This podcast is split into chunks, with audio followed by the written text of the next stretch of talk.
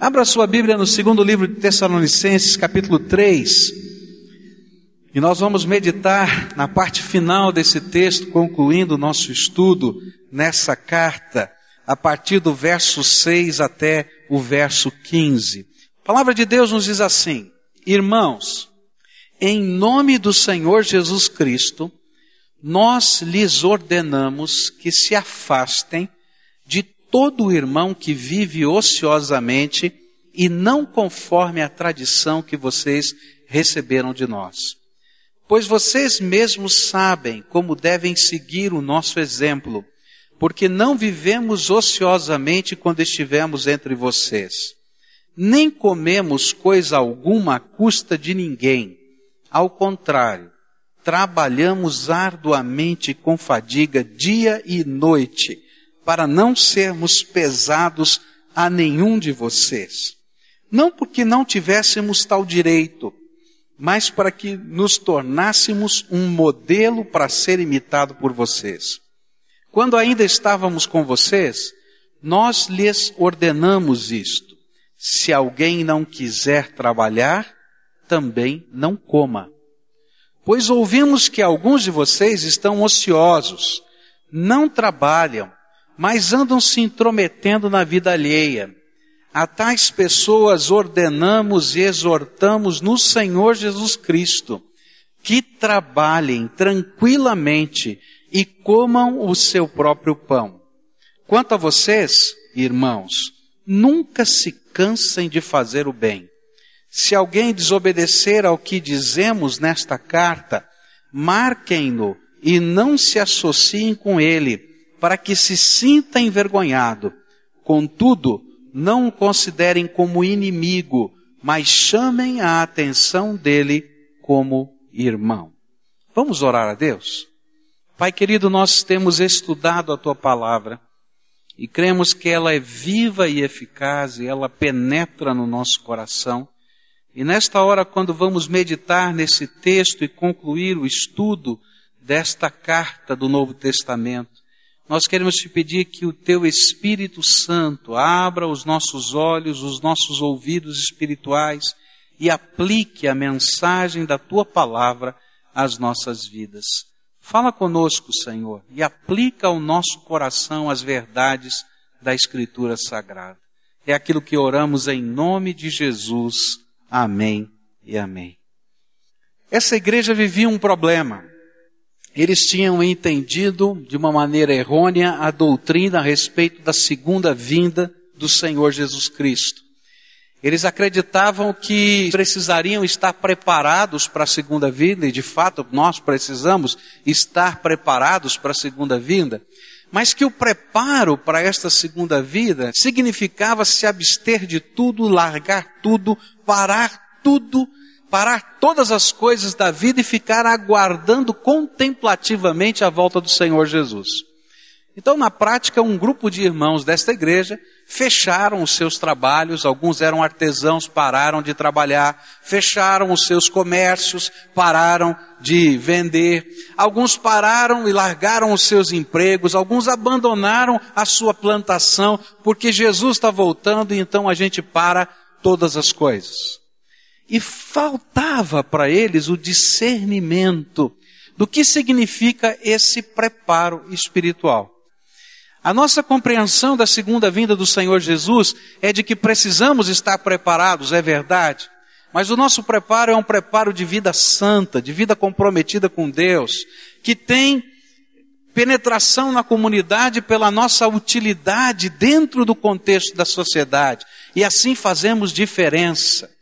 E a Bíblia diz que Jesus vai voltar quando alguns estarão casando, outros estarão trabalhando, outros estarão vivendo a vida, e que nós devemos fazer todas as coisas que compõem a vida até a volta do Senhor Jesus. E é nesse contexto que Paulo vai então disciplinar aqueles irmãos que estavam resistentes àquilo que é a palavra de Deus. Algumas pessoas dessas entendiam que não deveria ser assim, e então trabalhavam, e não somente sustentavam as suas famílias, como também repartiam o que possuíam com os que estavam contemplando e aguardando a vinda do Senhor Jesus. E aí sim eles eram sustentados pela comunidade. E o pior é que aqueles que viviam numa extrema contemplação, aguardando a vinda do Senhor Jesus, se consideravam mais espirituais do que aqueles que estavam trabalhando e sustentando a vida e sustentando a eles. E com muito tempo disponível, começavam a se intrometer na vida dos outros. E aí então começou a haver uma tensão no contexto da igreja destruidora. E a comunidade de fé, a igreja do Senhor Jesus naquela cidade de Tessalônica começou a sofrer. É interessante que Paulo já havia tratado desse assunto na primeira carta. Ele já havia recomendado. E ele tinha sido muito manso, muito tranquilo. As palavras eram tremendamente ponderadas. E ele não queria talvez magoar ninguém. Mas na segunda, ele foi enfático. Mas vejam só, na primeira carta, no capítulo 4, ele diz assim: esforcem-se para ter uma vida tranquila, cuidar dos seus próprios negócios e trabalhar com as próprias mãos, como nós os instruímos, a fim de que andem decentemente aos olhos dos que são de fora e não dependam de ninguém. Você pode imaginar o escândalo nessa comunidade? Ele diz assim, Ih, rapaz, aquela família lá está ficando maluca, ninguém trabalha naquela casa. Todo mundo está dizendo, Jesus vai voltar, Jesus vai voltar. E aí o povo que ao invés de ouvir a palavra de Deus e respeitar a palavra de Deus, começava a não crer na palavra de Deus pela atitude extremada e esquisita daqueles irmãos. Ainda na primeira carta, Paulo disse no capítulo 5, versículo 14, exortamos vocês, irmãos, a que advirtam os ociosos, confortem os desanimados, auxiliem os fracos e sejam pacientes para com todos. Ele estava dizendo, olha, vai lá e dá um puxão de orelha nesse povo, diz, ó, tem que trabalhar. Porém, nesta carta, ele vai dar algumas ordens à igreja de como disciplinar a pessoa que não trabalha. Que ordens foram estas? E o que que elas nos ensinam sobre o valor do trabalho no meio da comunidade. A palavra de Deus vai nos dizer nos versículos 10, 11, 6, 14 e 15 o seguinte: Quando ainda estávamos com vocês, nós lhes ordenamos isto: se alguém não quiser trabalhar, o quê? Também não coma. Pois ouvimos que alguns de vocês estão ociosos, não trabalham, mas andam se intrometendo na vida alheia. Irmãos, em nome de nosso Senhor Jesus Cristo, nós lhes ordenamos que se afastem de todo irmão que vive ociosamente e não conforme a tradição que vocês receberam de nós. E se alguém desobedecer ao que dizemos nesta carta, marquem-no e não se associem com ele para que se sinta envergonhado. Contudo, não o considerem como inimigo, mas chamem a atenção dele como irmão. A palavra de Deus vai nos ensinar, queridos, um valor de vida. O trabalho é uma bênção de Deus para a nossa vida. A profissão que você tem é santa. É uma bênção de Deus para a tua vida. E o propósito de Deus é que você seja um tão bom profissional que através da tua vida, lá fora, no seu trabalho, no seu jeito de ser, na sua ética, o nome do Senhor Jesus seja glorificado. Há um mandato na Bíblia que nós chamamos de mandato cultural. Está lá no livro do Gênesis, onde a palavra de Deus vai dizer que Deus entregou ao homem não somente as coisas que têm a ver com a adoração, ao relacionamento com Deus, mas Deus entregou ao homem a competência de gerenciar a terra que é dele E tudo que nós fazemos em termos de trabalho representa aquilo que é o mandato cultural. Então, se Deus te deu uma profissão, você tem que ser alguém cheio do Espírito Santo, fazendo aquilo que você sabe fazer para a glória de Deus. A Bíblia vai dizer isso, quer comais, quer bebais, quer façais, qualquer outra coisa, façam para a glória de Deus.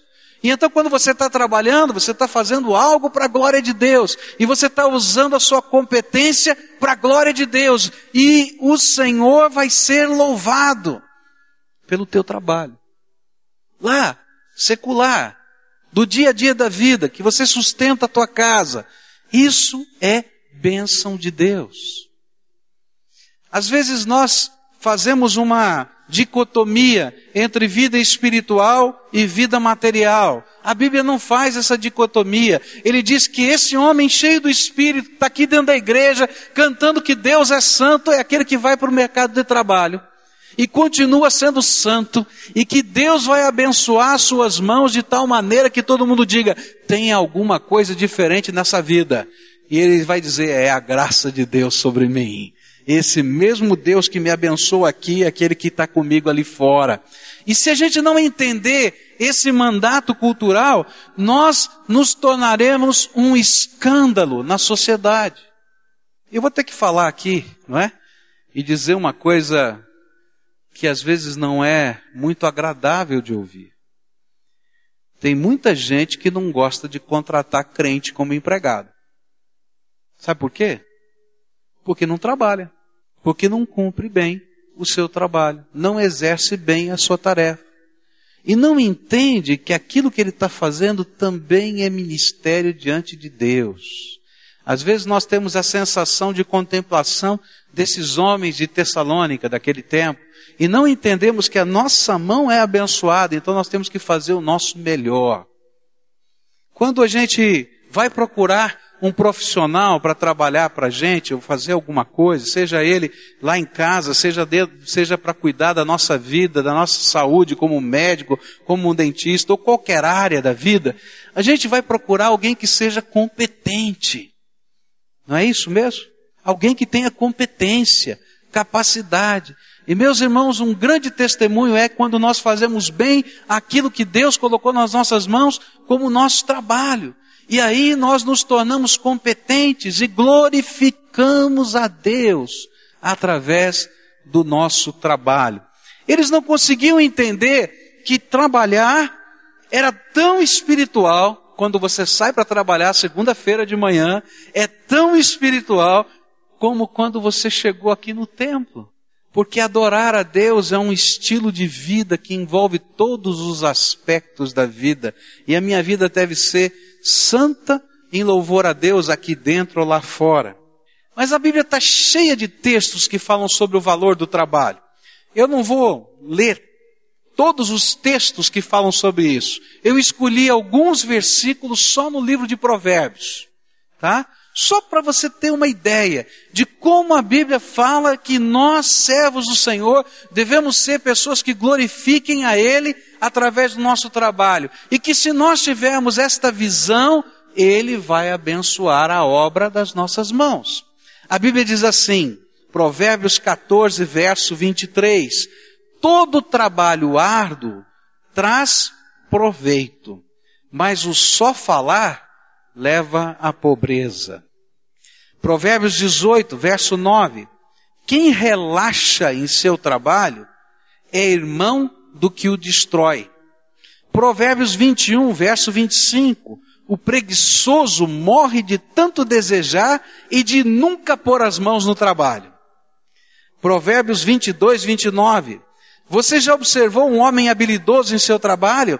Será promovido ao serviço real. Não trabalhará para gente obscura. Provérbios 24, verso 27. Termine primeiro o seu trabalho a céu aberto e deixe pronta a sua lavoura e depois constitua família. Provérbios 6, verso 6. Observe a formiga, preguiçoso. Reflita nos caminhos dela e seja sábio. Ela não tem nem chefe, nem supervisor, nem governante, e ainda assim armazena suas provisões no verão e na época da colheita junto o seu alimento. Até quando você vai ficar deitado preguiçoso? Quando se levantará de seu sono? Tirando uma soneca, cochilando um pouco, cruzando um pouco os braços para descansar, a sua pobreza o surpreenderá como um assaltante e a sua necessidade lhe sobrevirá como um homem armado. Tantos são os trechos da palavra de Deus que estão dizendo: Deus valoriza e honra o nosso trabalho. Ah, pastor, o que é que o senhor está falando? Por que, que o senhor está falando isso? Eu fiquei pensando essa semana toda, quando eu estava estudando esse texto, né? Já há três semanas que eu estou estudando esse texto. Falei, Senhor, por que, que eu vou pregar esse texto? Por que, que o senhor colocou nas escrituras esse texto? A minha vontade era pulá-lo. Ah, parece uma coisa tão normal e tão corriqueira. Aí ele me fez lembrar que muitas pessoas têm muitas lutas com isso. É muito comum a gente encontrar um jovem e dizer assim, pastor, eu quero sair do meu emprego. Olha, pastor, lá o povo é incrédulo, é ímpio, o coração deles não tem nada a ver com o Senhor. O senhor nem imagina o que eles falam lá, pastor. E a gente tem que ouvir tudo isso. Diz assim, puxa vida, é verdade. Agora, quem aqui não trabalha com nenhum ímpio, com nenhum incrédulo, que não tem nenhum problema desse no seu lugar de trabalho? É que muitas vezes nós não entendemos que Deus nos enviou para aquele lugar para fazer diferença e usar a nossa habilidade de tal maneira que Deus seja glorificado. E quando a gente aprende a fazer bem aquilo, a gente pode transformar aquilo que aprendemos a fazer em alguma coisa que seja para a glória de Deus, através do nosso trabalho. E se a gente não perceber isso, a gente vai ser um cara frustrado o resto da vida, dando trombada com a vida, descontente com aquilo que tem para fazer, que tem que levantar de manhã como aquele que tem um fardo sobre as costas e não entende que Deus tem um plano para ter colocado você naquele lugar, para ser uma bênção naquele lugar, para ser um servo de Deus naquele lugar e para honrar com o melhor trabalho o nome do Senhor naquela empresa. O que o Senhor tem a nos dizer é que quando nós perdemos essa, essa visão por mais espiritual que nós nos sintamos, nós somos desobedientes à palavra de Deus. E o pior, a gente começa a se tornar tremendamente crítico da vida alheia e não ser um abençoador das pessoas que estão ao nosso redor. Por isso, a Bíblia vai dar alguns conselhos que parecem muito estranhos. Ele diz assim: quem não trabalha, o quê? Que ele está dizendo é: se você faz jejum de trabalho, jejue também para o resto da vida. Ele não está falando de alguém que perdeu o emprego, ele não está falando de alguém que por uma situação qualquer da vida teve um revés, tá? Todos nós estamos sujeitos a um revés na vida. Ele está falando de uma atitude interior que rejeita determinadas coisas por não compreender que a santidade de Deus se reflete no nosso trabalho e no nosso bom trabalho. Que é tão santo eu ser um profissional sério, competente, honrado, quanto está aqui adorando a Deus no culto. E quando eu não tenho essa percepção, a Bíblia diz assim: não ajude essa pessoa. É difícil para mim esse texto, né? Porque às vezes você se depara com algumas circunstâncias a coisa fica complicada. É muito comum as pessoas virem para cá, para o templo, e pedirem ajuda. Eu tinha uma filosofia, depois eu fui dissuadido dessa filosofia por causa de alguns problemas que tivemos, né? Que eu dizia assim, tudo bem, nós ajudamos todo mundo, mas você diz assim, olha, tem aqui um negócio para você carpir, daqui, você dá uma limpada aqui nesse terreno e você vai ganhar a sua diária e eu vou te ajudar. Ah, muita gente já ia embora. Não é verdade? Eu não estou falando de gente de rua, não, viu? Daqui. Tá? Olha, você vem aqui, tem um estoque para arrumar, você vem, arruma o estoque, tá? Dá uma força para gente, eu vou te pagar a diária do dia. Depois tivemos tanta dor de cabeça, que algum disse assim, pastor, pelo amor de Deus, não manda mais ninguém aqui para trabalhar assim, né? Mas é isso que a Bíblia está ensinando para gente. quem não trabalha, não coma. A gente tem que ensinar o valor do trabalho. Ensinar o valor do trabalho, queridos, desde pequeninos. Eu me lembro de uma campanha de missões que nós fizemos há muitos anos atrás, lá em São Paulo. E nós falamos para os juniores, para as crianças, 12 anos de idade, para a gente levantar uma oferta para missões. E aí então os meninos disseram assim: Ah, mas o papai não deu nada, eu não ganho mesada. Eu falei assim: Eu não estou dizendo para você pedir dinheiro para o seu pai para você fazer uma oferta para missões. O dinheiro vem através do nosso trabalho. A gente tem que bolar alguma coisa para fazer e dessa maneira a gente pode transformar aquilo em dinheiro.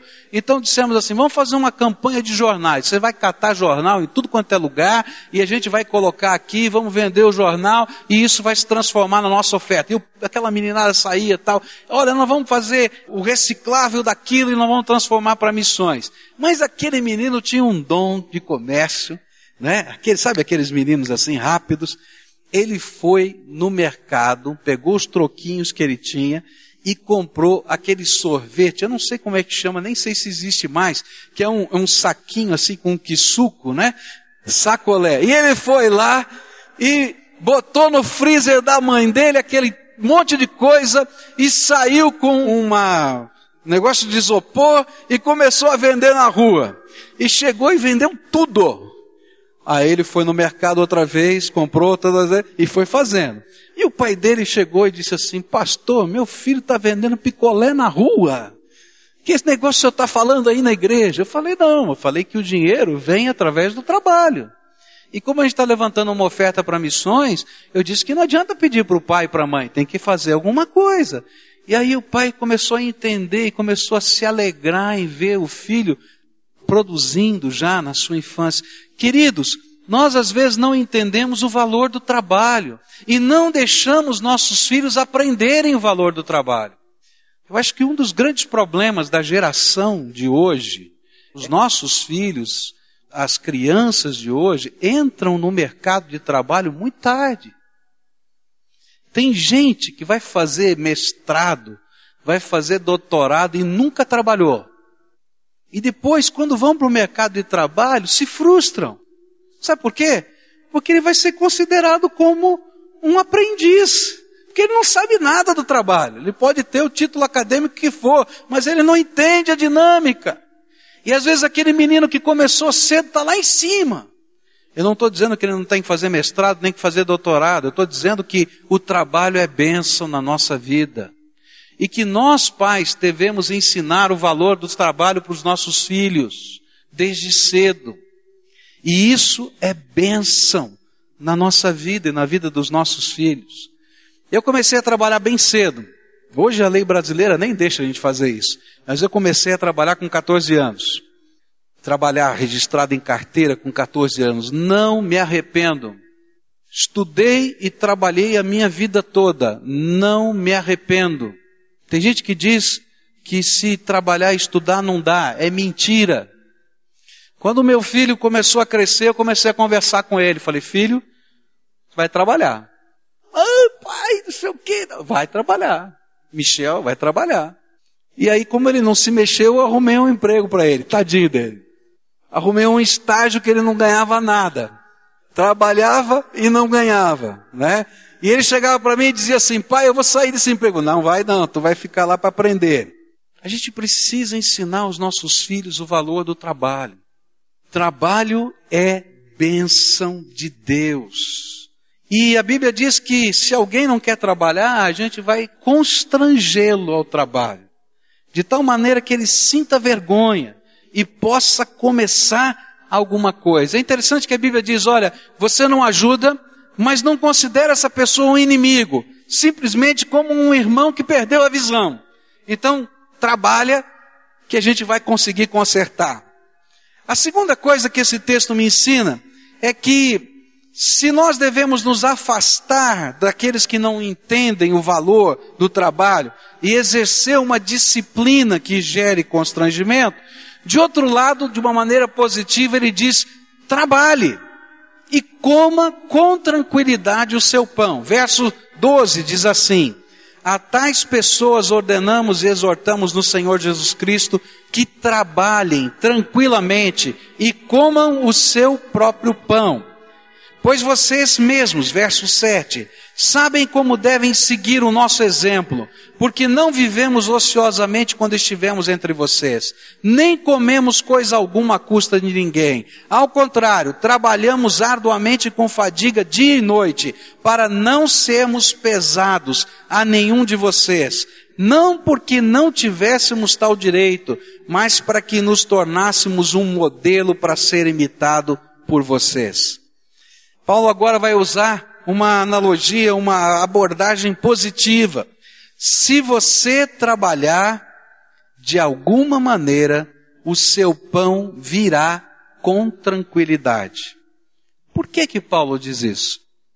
Se você é um servo de Deus, presta atenção nisso. Se você é um servo de Deus, leva a sério a palavra de Deus. Honra o teu Deus com o melhor do teu trabalho. Porque quando você está trabalhando, você não está fazendo um trabalho para os homens, você está fazendo para a glória de Deus. Você tem uma promessa de Deus que vai acompanhar você. Que está lá no Salmo 1. O Salmo 1 diz assim: Tudo quanto o justo faz, isto prospera. A promessa que Deus tem para a nossa vida não é que a gente vai ficar rico, mas que Ele abençoa as nossas mãos. E se eu estou vivendo essa vida com Deus, nesse mandato cultural que tem a ver com o nosso trabalho, e eu reflito a ética do Senhor, a glória do Senhor, o poder do Senhor, o meu testemunho, no melhor trabalho que eu posso fazer, Ele vai abençoar a minha mão. E o meu trabalho vai ser diferenciado do dos outros. Sabe por quê?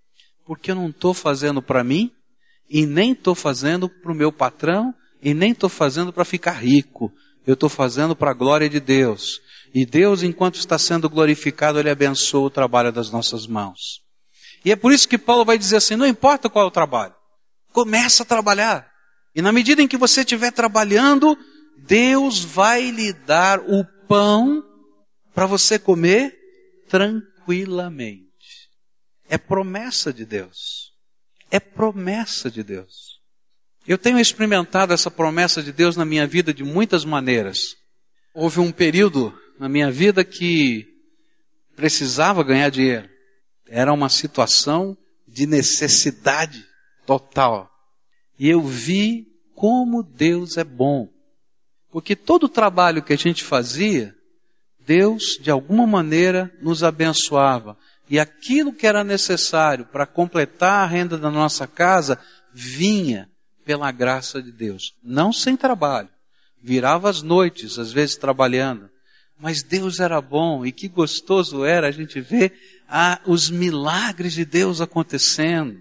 Portas que se abriam. Os negócios que a gente começou a fazer de vender camiseta estampada e comprar aquela camiseta e revender, e as maneiras, as portas, os fornecedores, tudo foi providenciado por Deus. Deus abençoou o nosso trabalho. Deus é bom, queridos. E Ele gosta de abençoar aqueles que o adoram com o seu trabalho.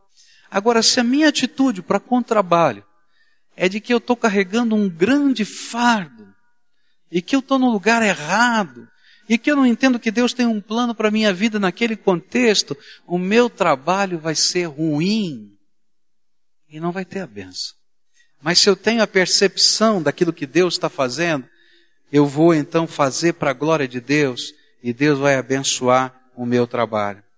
Por isso, como um cristão, nós precisamos ser o melhor tipo de trabalhador que alguém já viu. Porque, para nós, todo tipo de trabalho é uma expressão de louvor a Deus. 1 Coríntios 10, verso 31 diz assim: Assim quer vocês comam, bebam ou façam qualquer outra coisa, façam tudo para a glória de Deus. Paulo vai usar o seu próprio exemplo como um modelo de vida a ser praticado. E ele diz: Olha, pode olhar para mim, eu sou missionário, De vez em quando, algumas igrejas levantam uma oferta e mandam o meu sustento, mas tem que lembrar, naquele tempo não havia banco, não é? Ah, na viagem levava-se meses para chegar de um lugar a outro, o dinheiro tinha que ser transportado por emissários, então a igreja mandava um emissário até onde Paulo estava, deixava aquela quantia e voltava esse emissário para casa, e nem sempre ele tinha com regularidade as ofertas para poder se sustentar. E quando ele estava lá em Tessalônica, ele também não tinha as ofertas, mas ele tinha a sua profissão. Ele era uma pessoa que fabricava tendas. Ele era, como diz a Bíblia, um fazedor né, de tendas. Alguém que construía tendas. O que, que é isso? Naquele tempo, a maneira de se comerciar era o tipo de um bazar construído na rua. Muito parecido com a feira que a gente tem na rua. Essa feira de rua. E aí era necessário que cada comerciante tivesse a sua barraca, a sua tenda, como até hoje acontece. E o Paulo era um dos fabricantes, ele conhecia a técnica de trabalhar os tecidos ou trabalhar o couro para construir essas tendas. Então, em qualquer lugar que ele chegava, ele ia para a feira e dizia: Olha, tua tenda está com um buraco aí, você não quer que eu conserte não para você?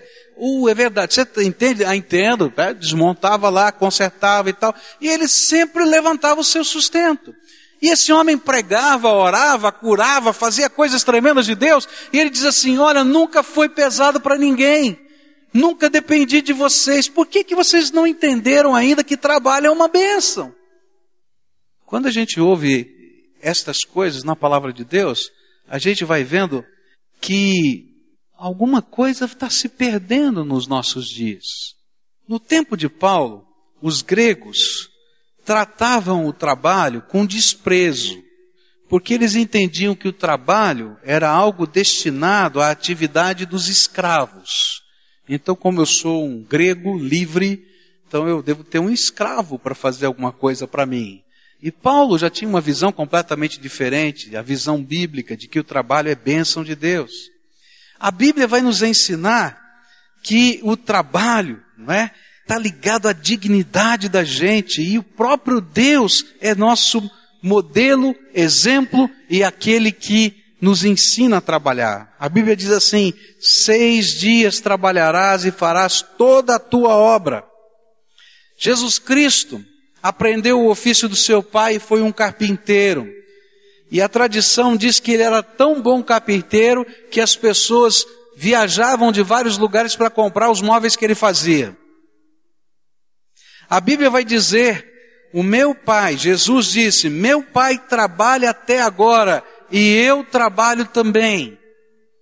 Ganhar o sustento da nossa vida mediante o nosso trabalho é, portanto, bênção do Senhor e dignifica a nossa vida.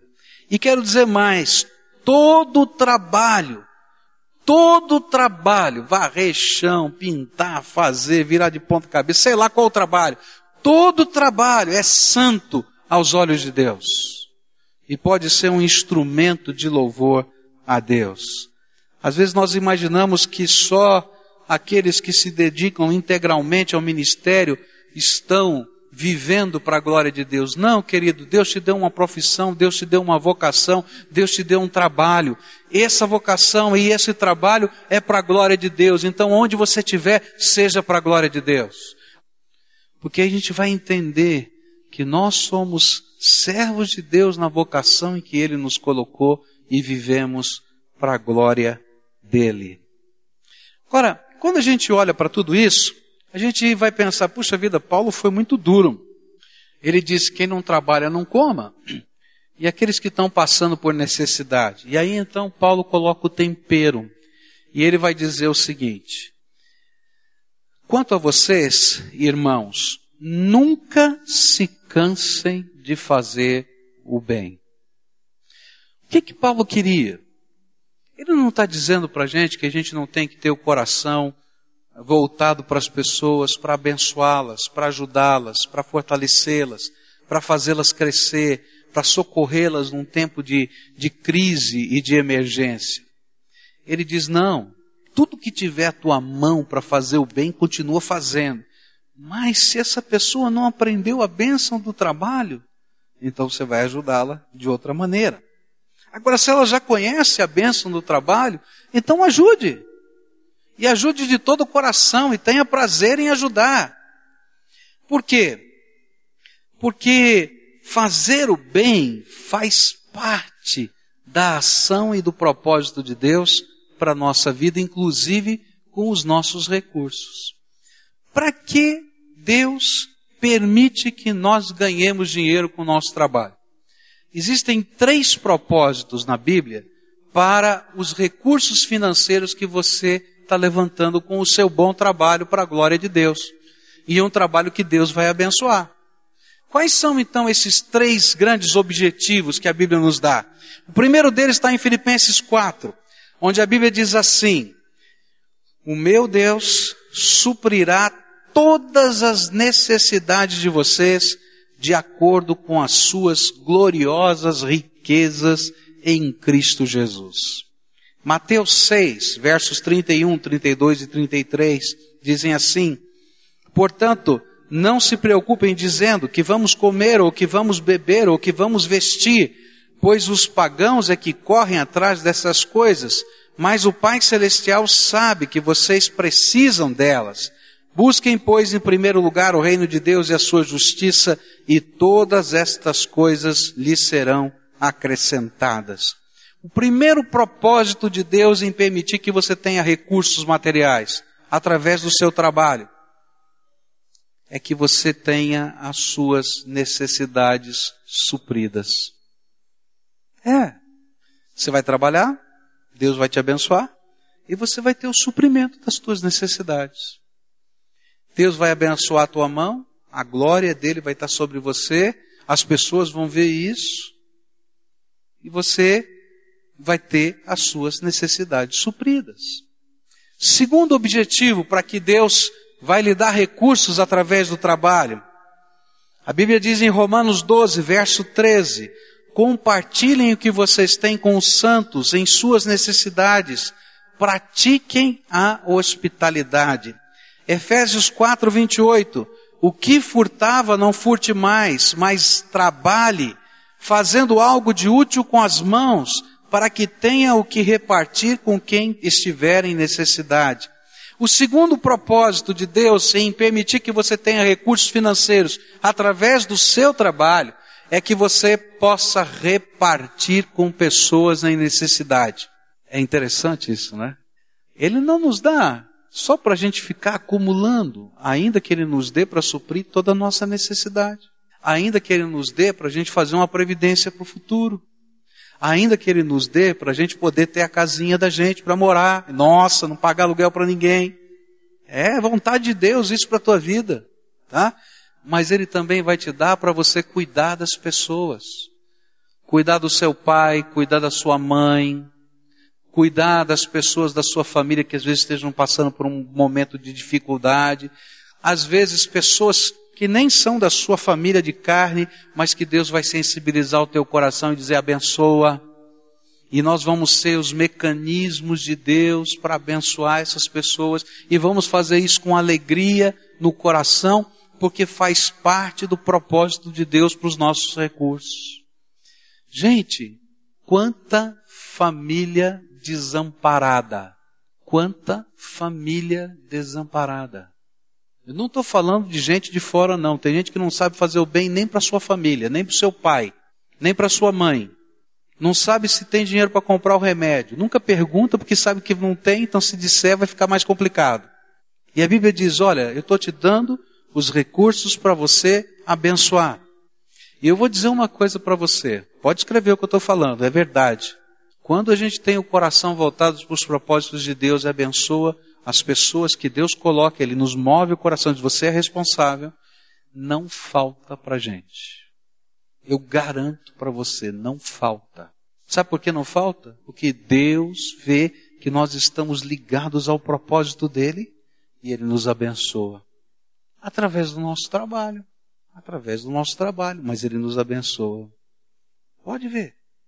Olha aí para a tua vida que você vai ver isso. Terceiro propósito para que Deus nos dá recursos.